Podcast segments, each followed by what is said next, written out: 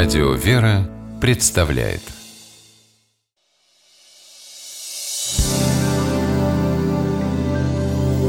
Первый источник Так, расскажи, как ты собираешься дальше жить? Я собираюсь открыть собственный ресторан. Интересно, на какие шиши?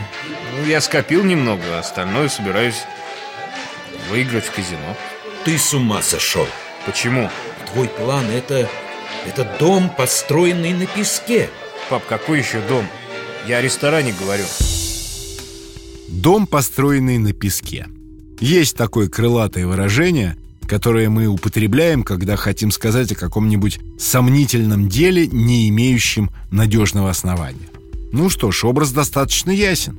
Песок – ненадежная основа для дома. Пойдет дождь, размоет песок, и стены дома рухнут.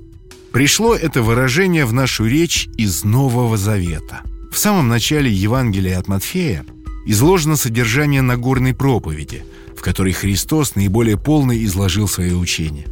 В ней он коснулся практически всех сторон человеческой жизни, а совершил ее притчей – в которой говорилось о том, что всякий, кто слушает его слова и исполняет их, подобен человеку, построившему дом свой на прочном камне.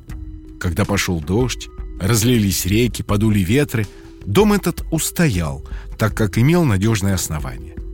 Тех же, кто слушает проповедь, но не исполняет сказанного в ней, Иисус уподобил человеку, построившему свой дом на песке. Когда начались бедствия, этот дом рухнул. Вывод очевиден. Единственным надежным основанием жизни человека являются заповеди Христа. Человек, выбравший в качестве жизненной опоры богатство, телесное здоровье или красоту, строит свой дом на песке.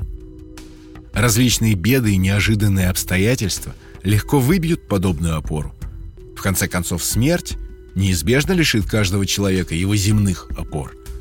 Если же строить свою жизнь на евангельских заповедях, человек обретает опору в Боге.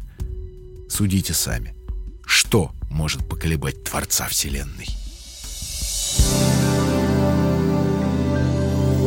Первый источник – при реализации проекта используются средства государственной поддержки, выделенные в качестве гранта в соответствии с распоряжением президента Российской Федерации от 17 января 2014 года номер 11 РП и на основании конкурса, проведенного обществом «Знания России».